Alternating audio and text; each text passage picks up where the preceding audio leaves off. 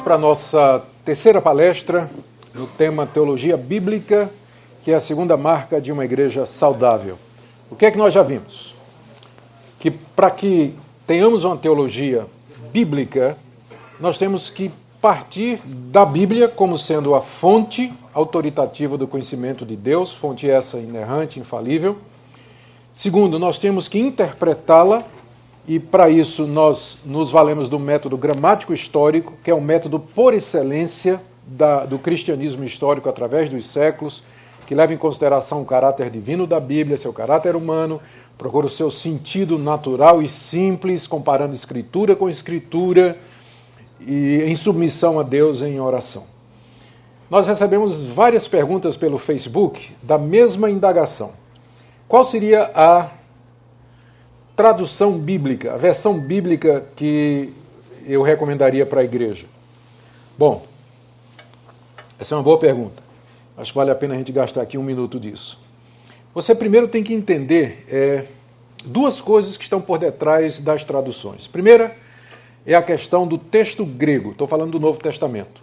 Tá? Primeiro, tem, no Antigo também, mas no texto grego do Novo Testamento essa questão se torna mais aguda. Você tem basicamente dois textos gregos. Você tem um que é chamado texto crítico, que é baseado em três ou quatro manuscritos mais antigos, datando do século 2, 3 e 4. E você tem o chamado texto majoritário, que é baseado na grande maioria dos documentos antigos, textos manuscritos antigos, mas que datam de bem mais cedo, bem mais tarde para nós, não é? Datando aí do século 8, 9 e 10. Então a pergunta é: o que é está mais próximo do original? Os mais antigos ou a maioria dos manuscritos? E não tem uma resposta fácil, porque se você disser são os mais antigos, a pergunta é: esses mais antigos, datando do século 3 e 4, por que, que eles foram preservados? Eles podem ter sido preservados, primeiro, porque eram bons, a igreja então valorizou ou eles foram preservados porque eram ruins. O pessoal viu que eram cópias ruins e botou dentro de um vaso de barro lá e deixou, porque o texto bom era copiado até se gastar. Por isso que a gente não tem cópias do século I, II, porque elas se gastaram e se perderam de tanto serem copiadas. Se você tem manuscritos do século III e IV, é porque a igreja disse: esse, esse, esse texto é ruim. Né? Então, guarda aí em qualquer lugar. Então você pode interpretar de maneiras diferentes a questão da antiguidade. Então, você tem competindo dois textos, o chamado majoritário e o texto crítico. O crítico é baseado nos manuscritos mais antigos e o majoritário, o nome está dizendo, na maioria dos manuscritos. As nossas traduções, a, a maioria delas se baseia no texto. Todas as traduções, é, é, quase todas as traduções da sociedade bíblica, por exemplo, se baseiam no texto crítico. Almeida, atualizada, a corrigida se baseia no, no, no, no, majoritário. E tem uma estilo de tradução que eu vou falar daqui a pouco. A NVI no texto crítico, Bíblia da Linguagem de hoje no texto crítico. Almeida Fiel, baseado nos olhos manuscritos, é baseado no texto majoritário. A Sociedade Trinitariana, baseado no texto majoritário. Então, você tem essa questão dos textos. No final, a diferença entre eles é, é mínima. Eles vão divergir em questões que não afetam a teologia bíblica. As grandes diferenças são o final de Marcos 16, o trecho da mulher adúltera, a chamada Coma Ioaneus, que é 1 de João, capítulo 3, capítulo 5, que fala três dão testemunho no céu, três dão testemunho na terra, que é uma prova da trindade. Nenhum desses textos, se tirados, vai afetar a nossa teologia bíblica. A gente tem outras maneiras de provar a trindade. O texto da mulher adúltera não prova nada que não tem em outros lugares. E o final de Marcos 16, que manda pregar o evangelho, que vai ter sinal e prodígio, você encontra no livro de Atos. Então, nenhuma dessas diferenças afeta a teologia bíblica como um todo. Então, essa é a primeira boa notícia. Segunda questão que tem que ser levada em consideração quando você está avaliando traduções é que existem dois sistemas de dois tipos de dois métodos de tradução. Um é chamado de equivalência formal, em que você transmite palavra por palavra. Palavra por palavra. Então você vê a palavra no hebraico e qual seria o equivalente daquela palavra no português. Você traduz palavra por palavra, dando o sentido de acordo com essa, esse relacionamento de palavra com palavra, é chamada equivalência formal. Então, por exemplo, no hebraico está dizendo assim, é, ou no grego, né? Amai-vos uns aos outros com entranháveis afetos. Essa é uma, essa é uma tradução formal, porque a palavra entranhável, splagna no grego, significa tripa. Né? Então, daí entranha. Então, traduziu como está no grego. A pergunta é: quem lê hoje, amai-vos com amores das tripas, entranháveis, faz sentido para hoje no português?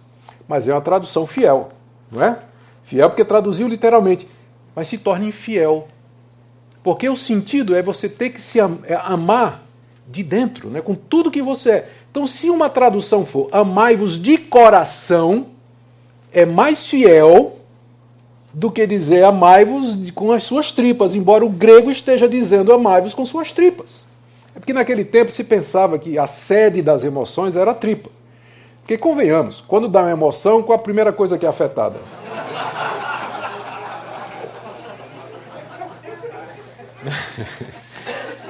Foi mal, desculpa. Então, aí vem o segundo estilo de tradução, é chamada equivalência dinâmica. Você primeiro interpreta a frase no original e pergunta qual seria o equivalente dinâmico naquela língua. Não é palavra por palavra, mas o sentido. E aí, agora vamos lá. Equivalência formal. Quem é que usa? Almeida corrigida, aquela antiga Almeida. Então ela é equivalência formal. Você vai encontrar entranháveis, você vai, por exemplo, encontrar nas versões mais antigas, Deus fortalece o meu chifre. Está lá no Salmo, porque diz literalmente. Mas só que chifre em hebraico se referia ao chifre do boi, que significava o quê? Força. Então uma tradução moderna diria, Deus fortalece a minha força, embora no hebraico esteja dizendo, esteja dizendo chifre. Então, a corrigida Vou falar sério já. Então a corrigida, ela, ela segue, entende? Ela traduz palavra por palavra e eles dizem que isso é que é ser fiel. Não necessariamente. A outra tradução, ela possibilita paráfrase. E é aí que está o problema. Se você vai encontrar equivalência dinâmica, você pode ter uma Bíblia na linguagem de hoje, por exemplo, que é mais do que uma tradução, já é uma paráfrase. Ela procura dar, na linguagem bem popular, transmitir determinados conceitos. Só que aí você tem um problema do outro lado. Tem algumas palavras na Bíblia que, tão, que elas estão prenhes de significado. Por exemplo, a palavra justificação. A Bíblia, na linguagem de hoje, traduz como aceitação. O argumento é que justificar não é um conceito que brasileiro está acostumado. A ideia legal de justificação. Sim, mas aceitar não é a mesma coisa. Né? Aceitar é um dos efeitos da justificação, porque Deus nos justifica, então ele nos aceita. Não é a mesma coisa.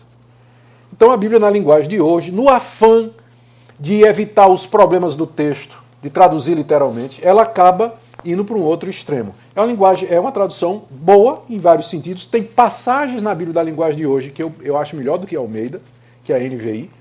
Né? Muito, os caras foram muito felizes em fazer isso. Mas, como um todo, você tem que ler com cuidado porque usa esse esquema de equivalência dinâmica. NVI usa, tenta usar uma combinação das duas.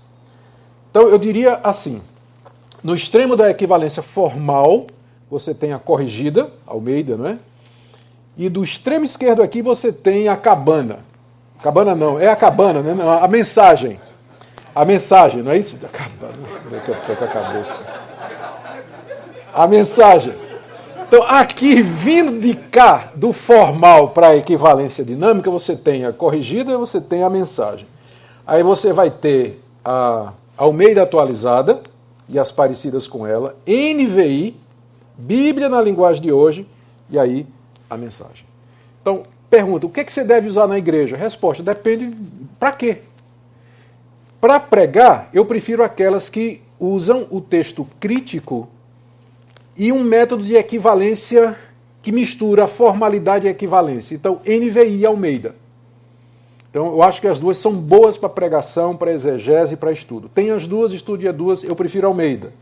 Mas gosto de ler também na NVI. Tá bom? Se você quer usar outras traduções para comparar, então eu pegaria a corrigida, que tem uma versão bem formal, a equivalência formal, e pegaria a mensagem ou a Bíblia na linguagem de hoje. Para você comparar, apenas para comparação, mas para trabalho pastoral, eu recomendaria Almeida e a NVI. Almeida em primeiro lugar, né, atualizado, e NVI também em segundo lugar. Tá bom? Essa é a resposta que eu daria. Resposta demorada essa, né, gente? Mas vamos lá que meu tempo.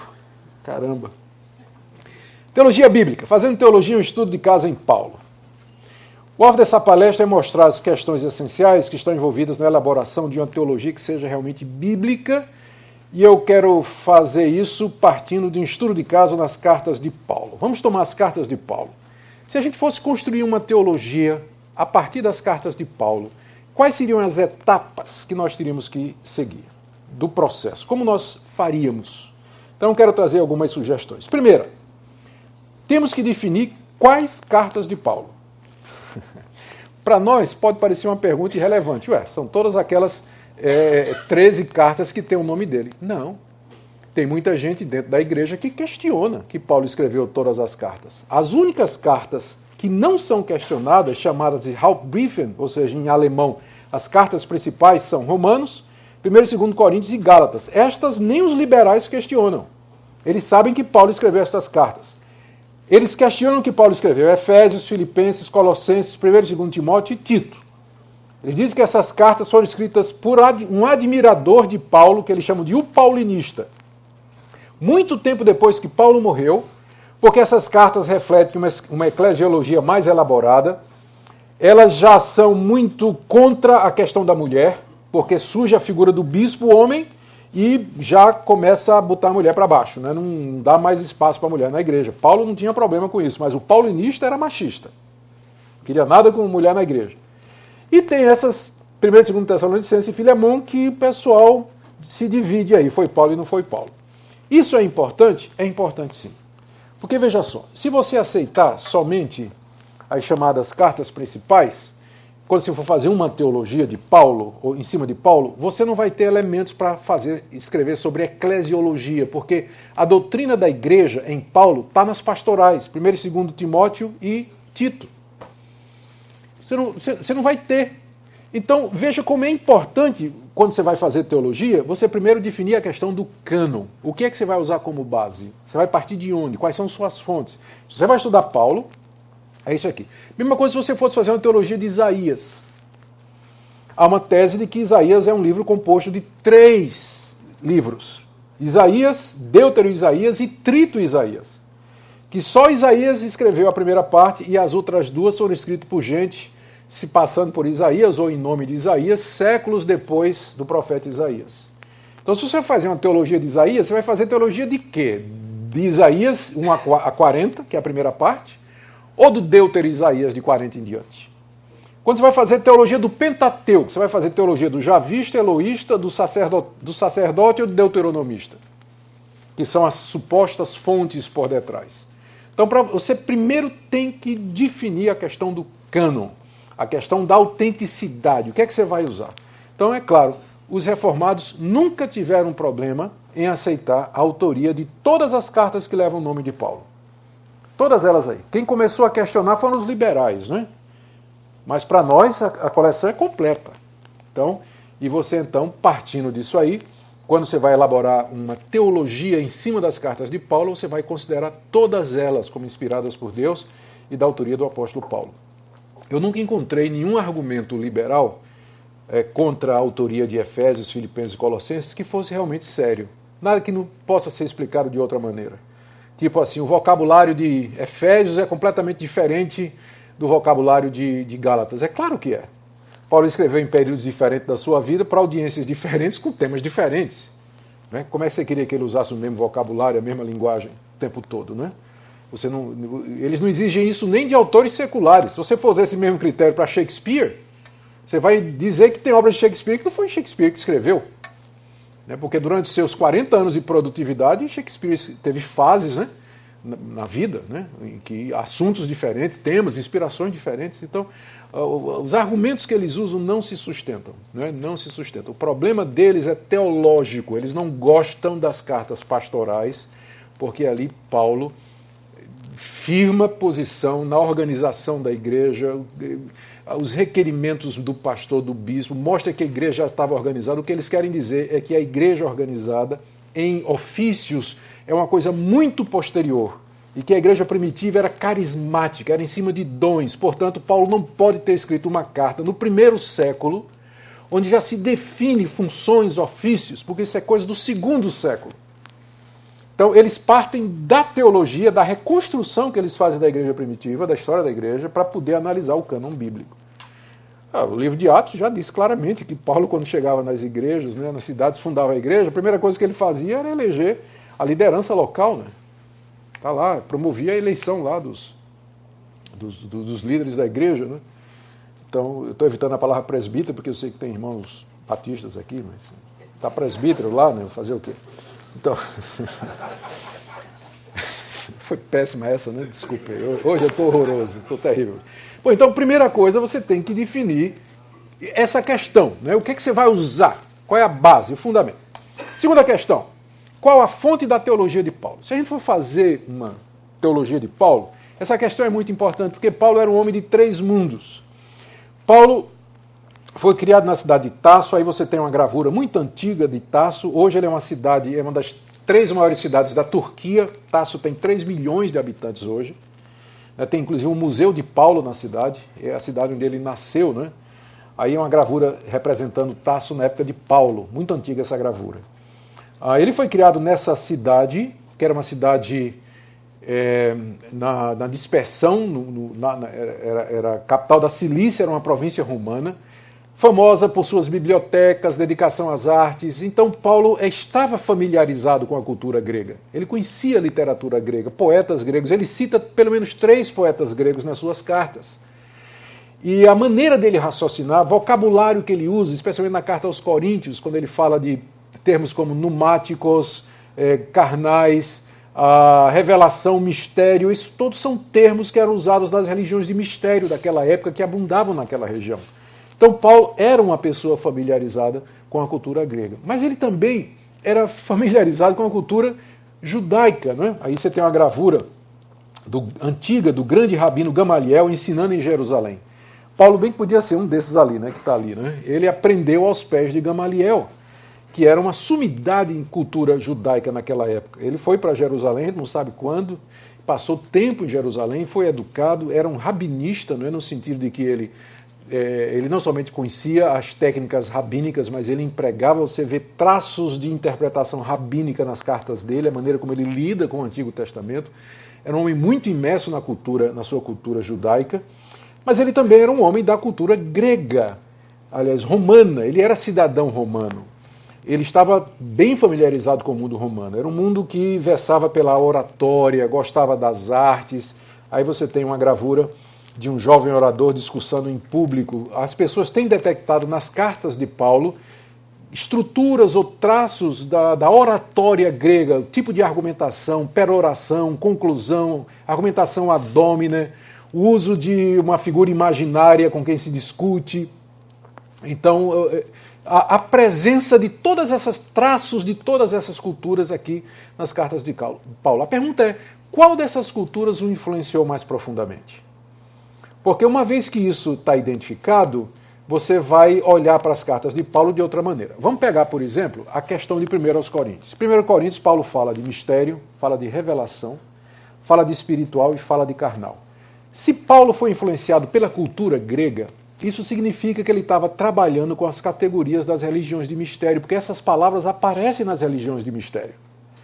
Só que quando você vai para o Antigo Testamento, e agora estamos falando de cultura grega, você vai encontrar o profeta Daniel falando de mistérios e de revelação. Aí já muda de figura.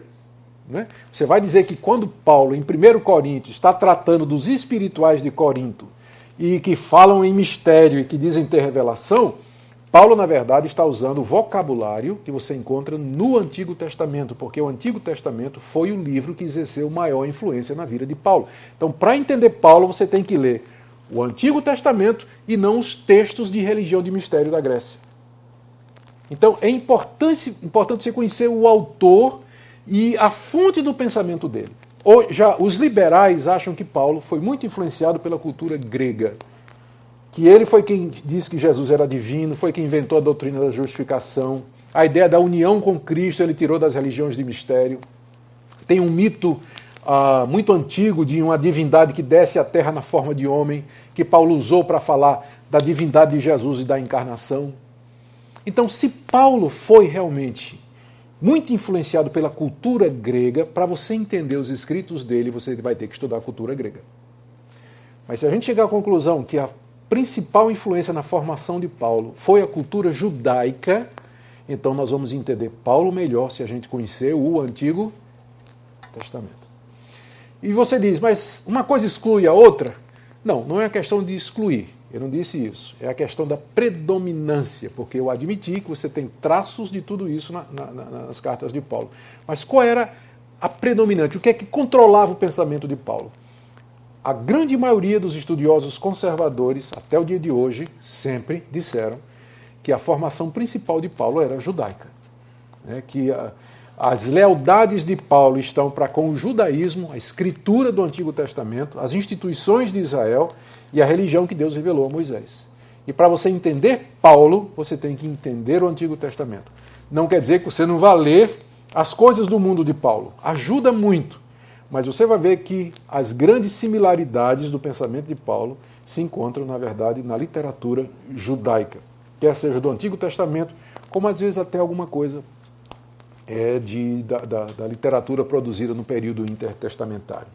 Uma terceira, aqui também a gente não pode ignorar, ainda dentro dessa questão, mais duas grandes influências no pensamento de Paulo. Primeiro, os ensinamentos do próprio Jesus. Aí tem uma gravura de Jesus ensinando na sinagoga de Cafarnaum. Isso aqui é um quadro famoso de um pintor clássico chamado Tissot. Ele pintou aí Jesus lendo o texto né, de Isaías e falando na sinagoga em Cafarnaum. É bom que ajuda a gente a visualizar. Tissot é conhecido pelo detalhe, né? Ele é detalhista. Então ele tem estudou, né, bastante para poder, como eram as sinagogas daquela época, para poder é, fazer esse quadro. Então, é, Jesus, os ensinos de Jesus não podem ser descartados como fonte do pensamento de Paulo. Paulo não conheceu Jesus pessoalmente, mas ele conheceu os ensinos de Jesus através da igreja de Antioquia que foi sede da primeira igreja cristã gentílica, porque logo depois que Paulo se converteu, ele foi levado por Barnabé para Antioquia. E lá ele ficou vários anos e ele aprendeu muito do cristianismo com os cristãos que já havia lá. E foi com eles que ele aprendeu tradições do tipo a Santa Ceia. 1 Coríntios 15 ele diz assim: Eu vos ensinei o que também recebi. Que na noite que foi traído, Jesus tomou o pão, partiu. É 1 Coríntios 11, não é?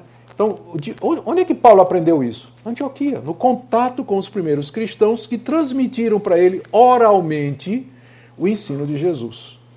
Então, eu acho que estas são as fontes da teologia de Paulo. Primeiro, a influência maior na vida dele foi a sua cultura judaica, sem desprezar as outras, os ensinamentos de Jesus mediados pela igreja de Antioquia. É claro que em alguns pontos das suas cartas ele diz que recebeu revelações diretas de Deus. Sobre alguns casos, a ressurreição dos mortos, a transformação dos corpos, o destino de Israel. Né? Estuda em Romanos. E a questão dos corpos é 1 Coríntios 15. Né? Ele diz: Eis que vos digo um mistério. Não morreremos, mas seremos transformados. Você só encontra ali em Paulo a doutrina de que os vivos serão transformados na vinda de Jesus. Jesus não falou isso, nenhum outro apóstolo falou, só Paulo falou isso. Mas como é que ele soube então? Revelação direta. Né? Revelação direta, ele era apóstolo de Cristo, recebia revelação direta. Né? E uma vez que terminou, não tem mais hoje, né? não, tem, não tem mais. Mas a fonte da teologia é isso aqui. Por que, que isso é importante? Porque na hora que você vai entender Paulo, você vai ter que fazer isso à luz dos evangelhos, o ensino de Jesus, e à luz do Antigo Testamento. Se você quiser ler sobre a cultura grega e a cultura romana, o estilo de oratória, gênero literário romano, isso vai ajudar. Mas não é o fator determinativo. Tá? Então, terceira pergunta. Paulo mudou sua teologia com os anos? Essa é uma pergunta interessante.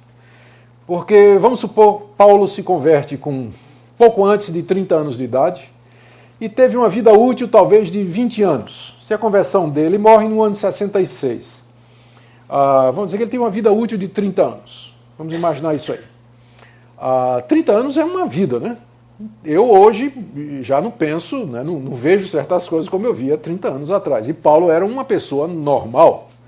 Então será que ele. Algumas. Primeiro Tessalonicenses ou Gálatas, ele escreveu no início do seu ministério. Romanos ele escreve mais no final. Talvez há um espaço aí de 20 anos entre uma e outra. Ele não pode ter mudado de ideia. Né?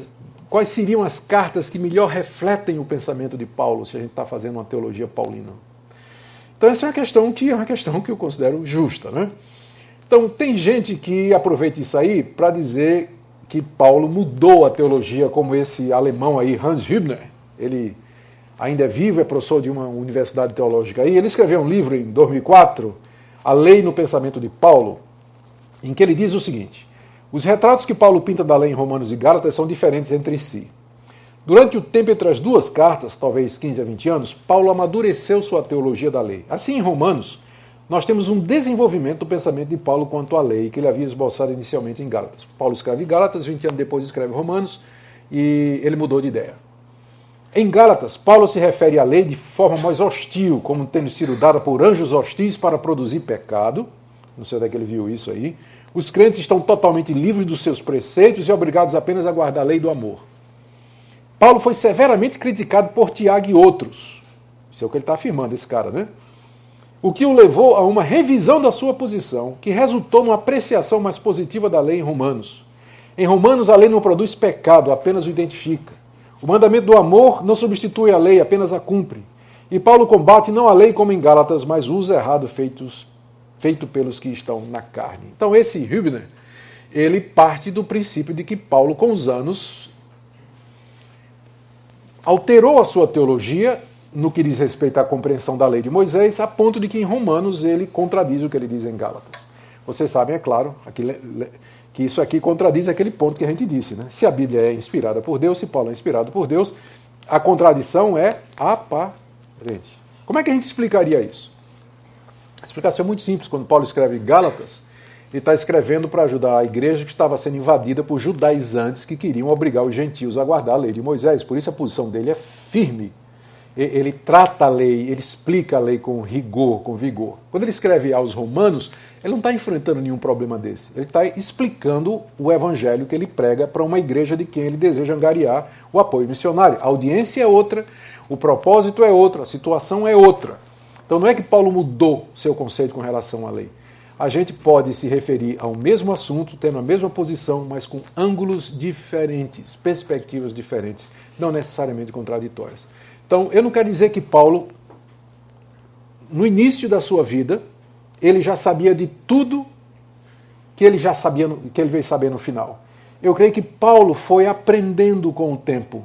Só que cada novo conhecimento agregava e somava ao que ele já tinha, não contradizia mas é uma evolução do pensamento, o amadurecimento do seu pensamento. De maneira que você pode ler Gálatas e Romanos sabendo que ali você tem Paulo no seu melhor. Tá? No seu melhor. Você não vai. Se, você vai escrever sobre a lei, né, na, na, sua teologia você vai querer ter uma perspectiva da relação do cristão com a lei, não, eu vou pegar Romanos porque é da parte final da vida de Paulo, está mais maduro do que Gálatas. Isso seria um equívoco. Né? O que você tem que fazer é lembrar quando Gálatas foi escrito e por quê, e quando Romanos foi escrito e por quê. E aí então você usar os textos da maneira correta. Questão extremamente importante. Qual a relação entre Jesus e Paulo?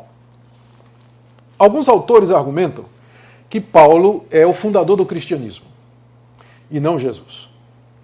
É, é, claro, todos vocês sabem que Jesus não era cristão, né? Isso aí é, é óbvio, né? Que Jesus não era cristão. Porque quem é cristão? Cristão é uma pessoa que tem um mediador entre Deus e ele, confessa pecados, se arrepende, precisa do novo nascimento. Não é isso? Então Jesus não era cristão. A religião de Jesus era a religião do paraíso. É única. O relacionamento dele com o Pai era direto, não tinha mediador. Jesus não confessa pecado, não pede perdão, não precisou do novo nascimento, nem de regeneração, nem de justificação. Então, ele não era cristão. É importante dizer porque a gente fica o tempo todo dizendo que tem que imitar Jesus, imitar Jesus. com limitações, porque a religião de Jesus não é a nossa. É, é, a religião dele não é a nossa, né? é única. É única. Então precisa ter cuidado nisso. Então, alguns dizem que Paulo é quem fundou o cristianismo, porque Jesus nunca falou de justificação, nunca falou de união com ele, nunca falou de nada do que Paulo fala. Então, ah, os mais radicais dizem que a religião que Paulo fundou, Paulo aqui é o autor da ideia da justificação pela fé. Você não vai encontrar isso nos evangelhos. Então, Paulo fundou uma religião que era completamente diferente daquela religião, religião de amor e de ação social fundada por Jesus. Paulo é que introduz categorias como divindade, escatologia, segunda vinda, né, coisa que você, Jesus nunca ensinou isso aí. Um exemplo aqui é esse cidadão chamado aliás, para combater essa ideia, eu recomendo esse livro aqui. É, é bom que o pessoal da FIEL está me ouvindo aqui. Ó. O David Venham, ele é professor de Oxford. Ele ensina o Novo Testamento na Universidade de Oxford. Crente evangélico, primeira linha. Escreveu esse livro, Paulo, seguidor de Jesus ou fundador do cristianismo? Ele diz que, na relação de Jesus e Paulo, a gente só tem duas opções. Primeiro, Paulo é o verdadeiro iniciador do cristianismo, tendo pregado e ensinado uma religião bastante diferente daquela anunciada por Jesus de Nazaré, ou Paulo não criou o cristianismo e sim Jesus. Paulo é somente um expositor da obra de Cristo e de suas implicações. Esta é a concepção tradicional da igreja. As diferenças existentes entre a teologia e aquela a teologia de Paulo e aquela dos evangelhos explicam-se em termos de complementação e desenvolvimento. O pessoal diz: Paulo não fala do reino de Deus. Mateus o tempo todo está falando do reino dos céus e do reino de Deus. Esse, esse conceito é ausente em Paulo. Sim, mas é porque reino de Deus e reino dos céus, Paulo fala disso usando o termo igreja. É, mais ou menos a equivalência disso aí. A ação de Deus na história. Então, não, o que Paulo repete, ou o que ele faz, é tomar os conceitos iniciados por Jesus e interpreta a obra de Jesus. Ele, portanto, é o melhor intérprete da obra e das palavras de Jesus e o seu continuador e não fundador do cristianismo. Então, por que, que isso aqui é importante? É que se você vai fazer uma teologia de Paulo, você tem que perguntar se você vai usar Jesus ou não. Né? Se você vai ver Paulo como sempre dizendo algo novo, ou se Paulo, na verdade, está apenas pegando conceitos antigos e que já existiam antes dele e dando uma interpretação e uma aplicação e um desenvolvimento é, na mesma linha. Outra questão importante quando você vai fazer a teologia: qual a diferença entre Paulo e demais autores do Novo Testamento? A gente pode falar de uma teologia do Novo Testamento ou são teologias do Novo Testamento? A gente pode falar de teologia de Paulo, teologia de Pedro, teologia de João. Isso quer dizer que eles são diferentes ou quando a gente fala de teologias do Novo Testamento, a gente está apenas dizendo que esses autores pensam a mesma coisa, mas porque escrevem para audiências diferentes, com objetivos diferentes, um complementa o outro. Exemplo: o autor de Hebreus fala da Jesus como sumo sacerdote. Você não encontra esse conceito do sacerdócio de Cristo em nenhum outro escrito do Novo Testamento, só em Hebreus. Não é interessante isso? Paulo não tem esse conceito de, de sacerdócio de Cristo, só quem tem é o autor de Hebreus. Então, o, o, qual, qual, a relação de Paulo com, com os demais autores do Novo Testamento? Está em crise? Está em confronto? Está em diferença? Ou como eu devo fazer? A nossa resposta é que Paulo ah, ele tem coisas que são específicas dele, essa ideia de que Adão é tipo de Cristo, Romanos 5, você só encontra em Paulo. Você não encontra em mais lugar nenhum do Novo Testamento. Ou algumas ênfases de Paulo parecem contradizer outros autores. Quando ele enfatiza fé sem obras, parece contradizer o que Tiago diz sobre a importância das obras. E como eu disse, tem conceitos de outros autores que não aparecem em Paulo. Como é que a gente explica isso aí? A resposta é que Deus não usou somente Paulo, mas Deus usou Pedro, usou Tiago, usou o autor de Hebreus para nos trazer a verdade completa. Portanto, quando você vai fazer a teologia de Paulo, você tem que ler Paulo e ler esses outros autores, para você poder ter uma complementação. E você parte, pressupõe a unidade doutrinária e teológica deles, para que você tenha finalmente o quadro completo. Uma última questão relevante. Existe um centro na pregação de Paulo? Se você fosse resumir Qual é o centro da pregação de Paulo? O centro do pensamento de Paulo pode ser sintetizado como a proclamação e explicação do tempo escatológico de salvação inaugurado com o advento de Cristo, sua morte e ressurreição. Pode parecer complicado, mas na verdade é muito simples. Quando você vai responder essa pergunta, é, você tem que lembrar o seguinte: se você pegar um tema muito amplo, Deus, ele é tão amplo que não faz sentido. Ou se você pega um tempo muito específico, justificação pela fé, que foi o que os reformadores disseram, que o centro do pensamento de Paulo é justificação pela fé. Aí você vai deixar determinadas cartas de Paulo de fora, porque não tratam da questão da justificação pela fé. Paulo só trata da justificação pela fé em algumas de suas cartas. Então você tem que encontrar um tema que unifique as cartas e que explique a porta de entrada do pensamento de Paulo. Eu gosto do, de um teólogo chamado Christian Becker, ele era de Princeton, já não é mais, que ele disse o seguinte: para você entender Paulo, você tem que entender que Paulo tinha um centro que ele chama de é, é, coerência, que eram as doutrinas fundamentais e principais que dominavam o seu pensamento. Ou seja, que a vinda de Cristo era o cumprimento das promessas que Deus tinha feito a Israel através dos antigos profetas. E que, portanto, os tempos escatológicos chegaram. O novo tempo surgiu. A, nova era, no sentido bíblico, né, começou. Os últimos tempos começaram. Então o pensamento de Paulo é escatológico, e alguns definem isso como o conceito de história redentiva ou história da salvação. Deus estava agindo redentoramente em Cristo Jesus, cumprindo as antigas promessas. Então, essa é a mentalidade de Paulo, e, e isso era, era a, a, a coerência do seu pensamento. Mas, à medida que Paulo ia pregando e fundando igrejas, essas igrejas iam demandando uh, conhecimentos novos e respostas para determinadas perguntas que Paulo não tinha pronta. Então ele ia fazendo teologia a caminho a partir dessa coerência. E aí esse, essa segunda esfera, segundo círculo, Becker chama de contingência. Então, por exemplo, quando ele está escrevendo aos Coríntios, os Coríntios perguntam sobre é, carne sacrificada aos ídolos. O que é que Paulo faz? Ele parte da coerência, que são aquelas doutrinas centrais e principais, e traz uma aplicação prática para a vida daquela igreja. Ele está fazendo teologia ali a caminho. À medida que a demanda aparece, Paulo vai fazendo teologia, mas a partir de um centro coeso do seu pensamento. E qual era essa visão que dominava todas as respostas dele? Era isso de que aqueles tempos anunciados pelo profeta, pelos profetas chegaram em Jesus de Nazaré e que Deus está agindo na salvação dos gentios ele está cumprindo as suas promessas e que esse é o tempo em que as pessoas têm que se arrepender dos seus pecados e voltarem para Deus. Então, esse seria o pensamento central do, da pregação de Paulo e das suas cartas. É claro, isso aqui eu estou colocando a perspectiva de uma linha reformada. Né? Os reformadores diriam que essa linha seria a justificação pela fé. Eu, eu também acho que a justificação pela fé está presente aqui e é central, mas eu creio que esse tema aqui ele é mais amplo, ele engloba a justificação pela fé também. Terminando então, resumindo isso aqui. Se a gente for fazer uma teologia bíblica, né, teologia saudável, eu acho que ela tem que partir dos seguintes pontos. Primeiro, aceitação da autenticidade, inspiração e autoridade do cânon bíblico histórico.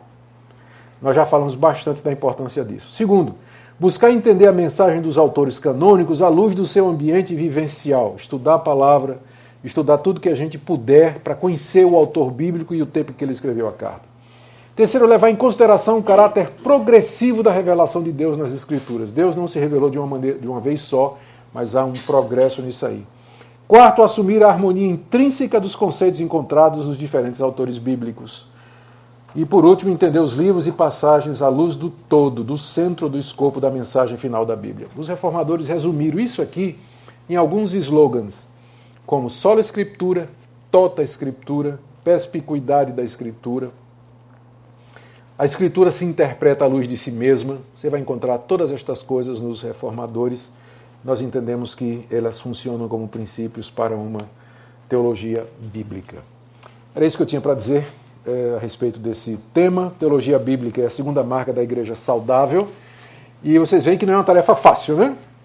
E, mas eu creio que. Eu não acho que a gente deva desanimar pensando que tudo que já se fez sobre teologia não, não se pode fazer mais nada.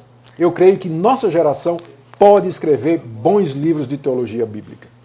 nós temos condição, temos oportunidade e podemos ir em frente, né? porque há sempre novas demandas que exigem que da coerência a gente atenda a contingência. Né? E partindo de Paulo, dos demais livros do Novo Testamento e da Bíblia como um todo, a gente pode ser relevante para os nossos dias. Amém? Muito bem. Perguntas, por favor.